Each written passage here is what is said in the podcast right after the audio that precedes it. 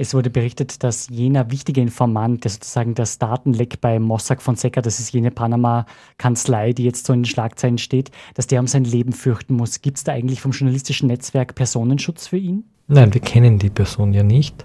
Auch die Kollegen der Süddeutschen Zeitung, die die Daten von diesem Informanten oder dieser Informantin bekommen haben, kennen die Person nicht. Wir haben nur die Daten und wir überprüfen diese Daten, durchsuchen diese Daten, verifizieren diese Daten. Aber wer die Person ist, wissen wir nicht. Daher können wir auch keinen Personenschutz gewähren.